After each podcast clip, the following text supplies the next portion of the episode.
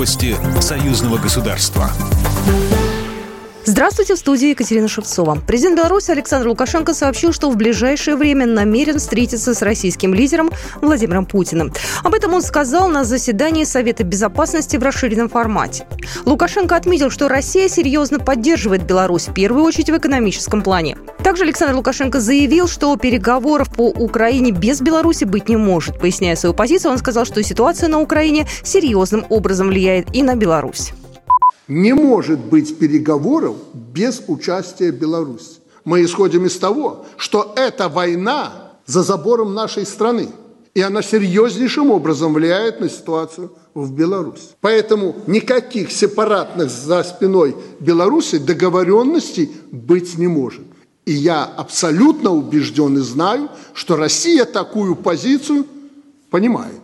Лукашенко отметил, что во время недавнего визита в Москву с президентом Путиным рассмотрели вопросы взаимовыгодного сотрудничества в промышленности, грузоперевозках, топливно-энергетической и финансовой сферах. Планку проведения международного фестиваля искусств «Славянский базар» в Витебске необходимо повышать.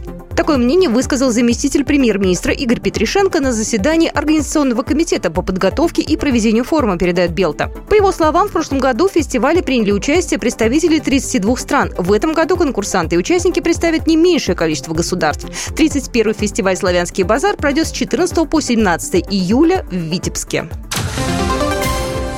Белорусы и иностранцы приехали в Минск на творческую стажировку. Ее организовал Республиканский центр национальных культур. В списке 28 представителей белорусских диаспор из 8 стран. На мастер-классах учатся ткать на старинном станке, но самый живой интерес – головным убором. Светлана Барташевич, руководитель региональной национально-культурной автономии белорусов Карелии, говорит, что среди этносов Карелии белорусы третьи по численности. Поэтому в свое время Карело-Финскую республику в народе называли Карело-Минская. Это культура, это наше отношение к быту, трудолюбие однозначно, кулинария, драники. У нас все любят драники.